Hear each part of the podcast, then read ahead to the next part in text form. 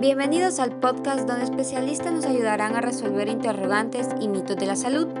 Esto es Salud Dando.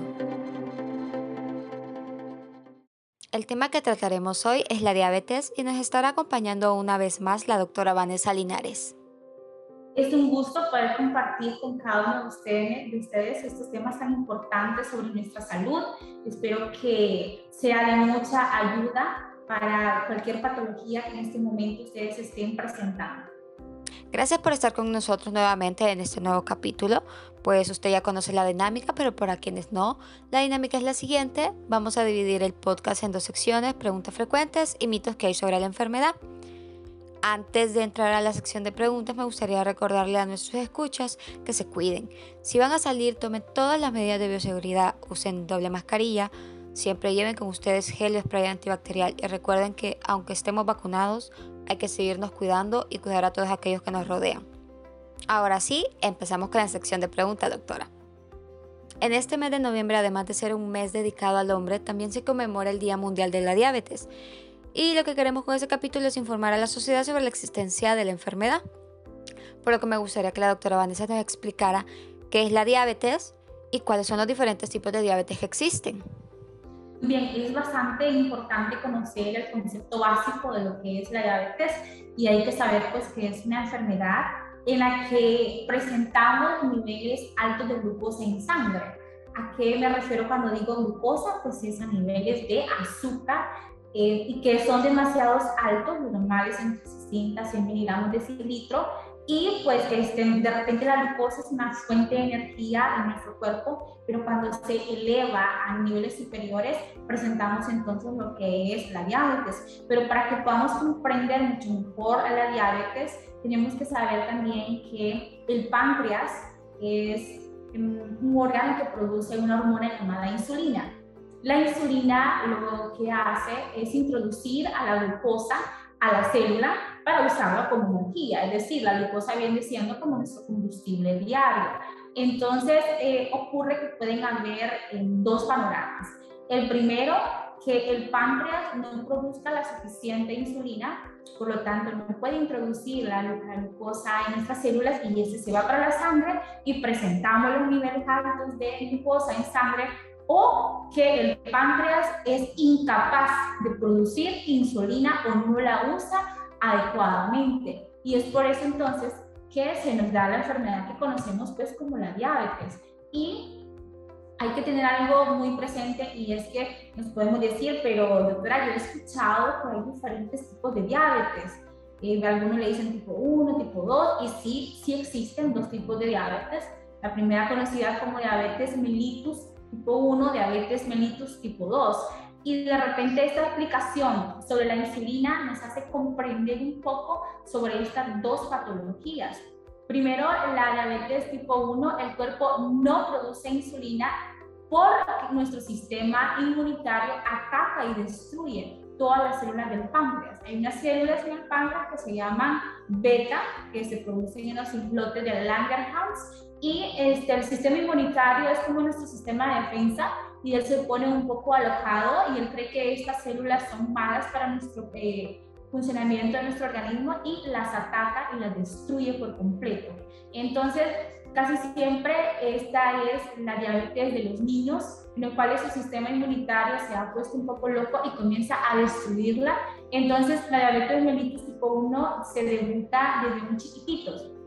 No obstante, también que se puede presentar diabetes mellitus tipo 1 también estando adultos, no es exclusivamente para niños. Y luego encontramos la diabetes mellitus tipo 2, que en esta el cuerpo no me está produciendo la insulina adecuadamente. Entonces, eh, es aquí donde puede aparecer de repente por una edad avanzada, pero también puede aparecer en nuestra infancia, pero sobre todo hay algunos factores de riesgo en personas de mediana edad, en personas ancianas, y este, pues es el tipo más común de diabetes, es el que más conocemos, es el que más nos llega a la consulta, de repente es la diabetes que está padeciendo usted, que nos está escuchando y mirando, es la diabetes tipo 2, entonces resumiendo esto, diabetes mellitus tipo 1, casi siempre en la infancia, ¿por qué? Porque nuestro sistema inmunitario destruye las células que producen insulina. la diabetes mellitus tipo 2, el cuerpo no nos está produciendo suficiente insulina. Doctora, qué interesante la verdad conocer sobre los diferentes tipos de diabetes, pues mi papá padece de diabetes tipo 2 y me gustaría saber la siguiente pregunta, si existen factores de riesgo en la diabetes. Así es, de repente en este caso, que su padre padece de diabetes eh, tipo 2, hay un factor genético y hay factores de riesgo, en este caso usted puede presentar una diabetes en, en su vida adulta eh, siempre teniendo en cuenta su estilo de vida, este, su alimentación, pero dentro de los factores de riesgo más conocidos que se encuentra de la diabetes, tenemos el sobrepeso, la obesidad, tener más de 45 años, tener los antecedentes familiares, como en el caso suyo, padecer de hipertensión arterial, tener niveles altos de colesterol, triglicéridos, de repente haber estado embarazada y haber padecido diabetes gestacional, que es la que conocemos como el tercer tipo de diabetes que solo se da en el embarazo, y estar deprimido también. Y algo muy importante, mujeres que nos están escuchando y mirando, el síndrome de ovario poliquístico es un factor de riesgo muy importante para el desarrollo de, de la diabetes pues, en, en, un futuro. O de repente también un factor de riesgo es la cantosis nídrica. Ustedes dirán, bien, pero ¿qué es la cantosis nídrica? De repente son esas como líneas negras que miramos en nuestro cuello, en nuestras axilas, y por más que nos lavemos en la ducha con jabones, con cremas aplanadoras, nunca va a salir. También, si usted presenta eso, de repente puede ser es también un factor de riesgo para el desarrollo de diabetes. Doctora, y uno como eh, no tiene conocimiento de la enfermedad, ¿cómo podemos detectar esta enfermedad y decir, tengo que ir al médico a tratarla, a saber si la tengo o no? Yo siempre le explico a los pacientes eh, una triada. En medicina usamos mucho triadas, es como un triangulito que nos dicen tres síntomas. Y yo le digo a los pacientes, esté pendiente de las tres poli. ¿Y cómo es eso, doctora? Bueno, las tres poli de la diabetes, la polidipsia, la poliuria y la polifagia. ¿Qué quiere decir esto? Polidipsia aumento de ingesta de agua. La persona con diabetes tiene un aumento de la sed increíble y tiene un aumento de las ganas de orinar increíble que se le conoce como poliuria. Y aparte de polifagia, queremos comer mucho. Eh, entonces, estas tres cosas, yo le digo al paciente, si usted presenta alguna de estas tres cosas o como sea como las tres P's, hay que acudir al médico. De repente, si tenemos mucha fatiga, si tenemos visión borrosa, si sentimos hormigueo en nuestros miembros inferiores o nuestros miembros superiores, em, de repente nos hicimos alguna herida y aquella herida nos crece, no se nos cicatriza, eh, se infecta, puede ser una diabetes o de repente el perder peso sin ninguna razón. Yo no estoy haciendo ningún tipo de dieta otra, pero mire que yo estoy bajando el peso increíblemente. Ojo, puede ser también diabetes mellitus.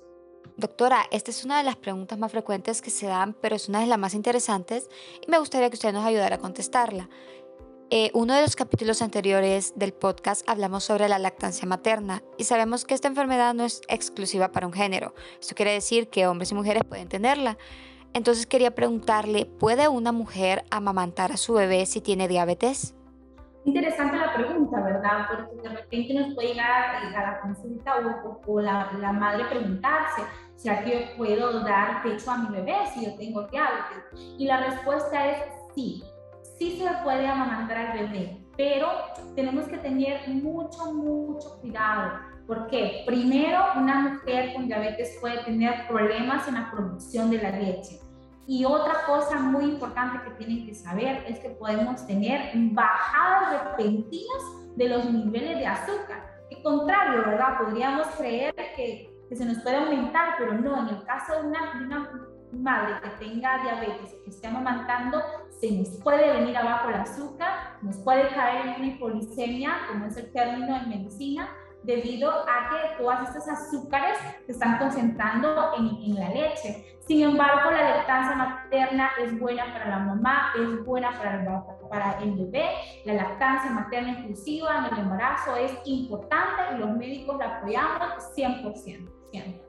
Doctora, y los que tenemos un poquito más de conocimiento de esta enfermedad, sabemos que una buena dieta ayuda a la persona diabética, el control y la toma o inyecta de insulina ayuda también. Pero ¿qué otros tipos de cuidados debe tener una persona que tiene diabetes? Bien, la dieta pues es bastante importante, pero no hay que dejar de la mano seis cosas que podríamos clasificarlo como los seis tips para los tipos de cuidado que debo de tener yo si tengo diabetes. Primero, eh, actividad física. Y no estoy hablando de ir a hacer zumba ni de irse para el gimnasio todas las mañanas, sino simplemente de no estar sentado, de tratar de caminar, de repente, si cerca de mi casa hay una calle pavimentada, ponerme mis tenis, ir a caminar unos 15, 10 minutos, pero mantenernos en actividad física, no ser sedentarios, no estar sentados. Número dos, el monitoreo. Es importante monitorear esta enfermedad, es importante nuestras visitas con un médico, es importante tomarnos este, la glicemia, nosotros si tenemos algún glucómetro en casa. Tres, la toma de los medicamentos. Un paciente con diabetes mellitus no puede abandonar su tratamiento, debe tener un apego extremo religiosamente a sus medicamentos, es algo bastante importante para que no, no hayan complicaciones en el futuro. Eh, para poder evitar esas complicaciones, que sería el tip número 4, como un diabético, como una eh, acidosis metabólica, como un coma hipoglicémico, que son complicaciones bárbaras y que parece que no, pero en nuestro país realmente muchas personas mueren en los hospitales por coma diabético, por cetoacidosis diabética, así que hay que tener mucho cuidado. El tip número 5, usted que es diabético, usted que nos está mirando, la actitud positiva es algo súper importante que aunque yo tengo una enfermedad crónica que sé que no se me va a poder curar, pero sí que la puedo tratar, sí que puedo tener una vida normal, la actitud positiva siempre tiene que estar eh, muy presente. Y sobre todo el tip número 6, mantenernos informados sobre la enfermedad, porque a veces de repente ni siquiera conocemos eh, de qué estamos enfermos.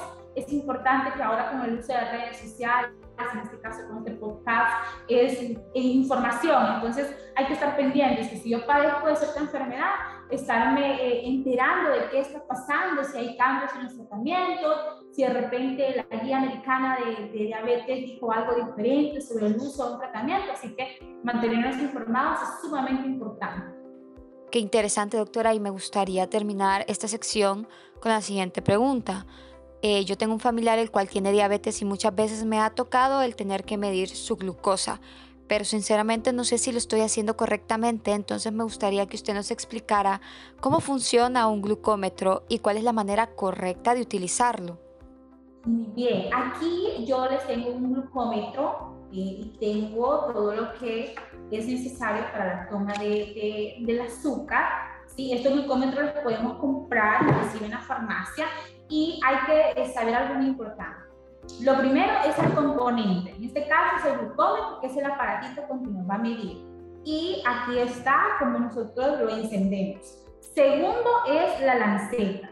La lanceta es esto, es una tira reactiva que contiene una enzima llamada glucosa oxidasa que se encuentra en ella y esto es lo que hace la recaptación de glucosa en sangre para poder hacer la lectura. Entonces tenemos el glucómetro, tenemos las tiras reactivas, casi siempre se extraen en la ranura donde nosotros nos vamos a pinchar nuestro dedo índice o cualquier otro dedito, unas dos gotitas de sangre, introducimos lo que es la, en este caso, pues la lanceta, siempre donde va a ir la sangre, pues se queda afuera, lo encendemos, lo introducimos y comenzamos el proceso de, de, lectura. Y es aquí pues en donde vamos a obtener los resultados importantísimos. Que sepamos que entre 60 a 100 la glucosa pues está bien, que números elevados de esto de repente son niveles de azúcar muy altos. Y yo quisiera este, decir algo muy importante. Eh, doctora, fíjese que creo que mi glucómetro no sirve porque me dice high, una H y una I y no entiendo, estamos en problemas. Si nuestro glucómetro nos marca high, quiere decir que ni siquiera la tira reactiva puede medir la cantidad de glucosa en sangre y debemos de acudir inmediatamente a nuestro médico. Muchas gracias doctora por ayudar a contestarnos esas preguntas y pasamos a nuestra sección de mitos y me gustaría decirles que es importante que usted como oyente se informe a sí mismo sobre la diabetes para poder ayudar a su familiar y conocidos que tienen esta enfermedad o simplemente a usted mismo si la padece. Por eso es esencial informarse no solo de Internet, ya que pueda que en este medio esté plagado de información que no es correcta, por lo que es mejor ir con un médico especialista en este tema para no llegar a creer en estos mitos y así es como empezamos esa sección con el siguiente mito. Doctora, ¿comer demasiado azúcar es la causa de la diabetes? ¿Es verdadero o es falso? Bien, eh, podríamos pensar que sí, que el comer demasiada este, azúcar es la causa, lo que muchas personas piensan. Incluso no sé si les ha pasado que cuando estaban niños, nuestros padres, esa era la excusa para que no comiéramos dulces, porque te va a dar azúcar, entonces no debe de comer este, muchos dulces. La azúcar justamente está asociada a la diabetes, pero por sí sola no desencadena una diabetes eh, mellitus. Recordemos lo que expliqué en el principio, eh, tiene que ver mucho con el páncreas y con las células de Langerhans, eh, productoras de la insulina. Entonces, este, el comer azúcares, está claro que debemos de comer sobre todo azúcares este, no procesadas, sino azúcares naturales como de la fruta, pero por sí sola una, el azúcar, los dulces, pastel, no les va a producir diabetes mellitus. Tendrían que en conjunto eh, tener en juego los factores de riesgo, eh, la función pancreática, eh, los niveles de insulina y de repente pues como es una enfermedad autoinmune, este, ver que desde ya teníamos genética para esta, entonces no les digo pues hay que excedernos con los azúcares, claro que no, pero sí el consumo del azúcar por sí sola no produce diabetes. Otro mito que encontramos es que la diabetes es contagiosa. Bien, esto es algo de repente este, muy, muy peculiar, ¿verdad? Pero que muchas personas creemos que sí, pero no, la diabetes no es contagiosa, es una enfermedad autoinmune, en algunos casos crónica, entonces no hay forma de que si mi sangre tenga contacto con la sangre de otra persona, yo voy a tener diabetes, así que no, no es una enfermedad infectocontagiosa. Qué interesante, la verdad, porque uno pensaría que una persona diabética no puede donar sangre por esto mismo, por el hecho de pensar que el diabético puede contagiar a la otra persona, a la que recibe la sangre.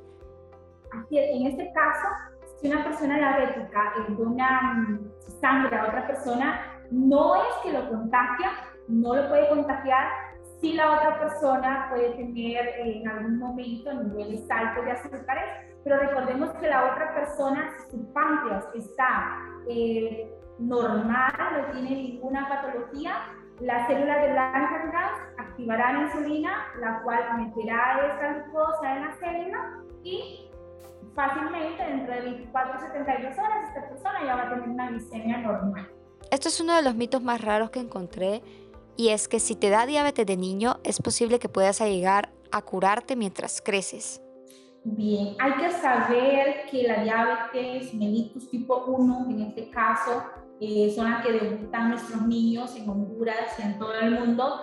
Es una enfermedad autoinmune que no tiene cura, pero de repente que si abordamos cada uno de los síntomas con un apoyo nutricional, con ejercicio, con dieta, el niño va a tener una vida totalmente normal. Y me gustaría terminar, doctora, con este último mito en el que dice que las personas que tienen diabetes no pueden consumir productos que contienen azúcares. Bien, hay que tener mucho cuidado porque nuestra dieta tiene que ser balanceada con estos azúcares, este, porque recordemos que si tenemos diabetes, lo que sucede es que pues la insulina no hace el efecto que debería, entonces esos azúcares van a andar ahí por nuestra sangre.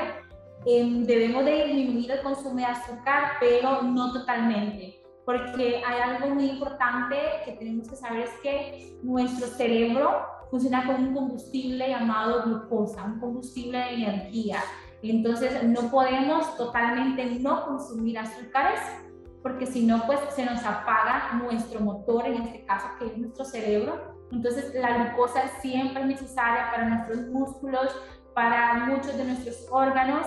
Lo que sí es que hay que tratar de consumir azúcares naturales, de repente no un dulce, no un chocolate que contenga mucho azúcar, sino que una manzana, una pera que va a tener una azúcar natural que nos va a hacer bastante bien y sí evitar las azúcares, sobre todo en chocolate, dulces que tengan azúcar, colorantes, preservativos, pero una persona con, con diabetes de repente va a un cumpleaños, claro que sí se puede comer un trozo pequeño, medido de un pastel, si este tiene deseo, porque si no también puede haber hipoglucemia, es decir, de que no hay azúcar y pues también el paciente también nos desmayamos. Es como que a un automóvil nosotros lo dejemos sin gasolina, el automóvil se va a apagar y nadie lo va a arrancar hasta que metamos gasolina nuevamente. Lo mismo ante azúcar en nuestro organismo, entonces diabéticos que nos están mirando sí pueden comerse un pedacito de pastel de repente una vez cada dos semanas, una vez en la semana, o el consumo de azúcares naturales como las frutas. Doctora, ¿y qué pasa con las sodas? Ya que estas contienen muchos azúcares, pero existen este tipo de sodas light. ¿Qué pasa en este caso? Y las sodas no, no son recomendables en la persona diabética. Eh, no debe de consumir refresco de botella, aunque nos diga que es light, ahora hay mucha propaganda de que tal producto light, tal refresco light, eh, esos tienen muchas azúcares.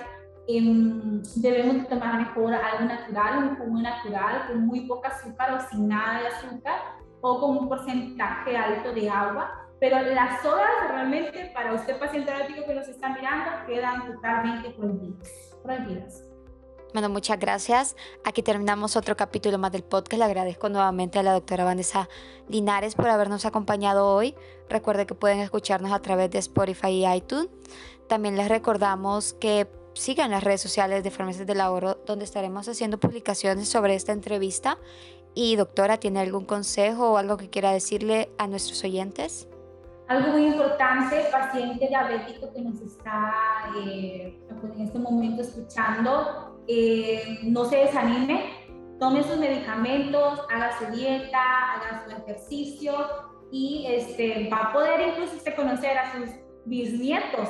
Este, ¿Podemos vivir con esta enfermedad? Claro que sí, es una enfermedad que afecta mucho, sobre todo a, a Latinoamérica, nos afecta demasiado, sobre todo por el sobrepeso pero este, podemos vivir con esta enfermedad, podemos tener una familia, podemos casarnos, Claro que sí, sí podemos.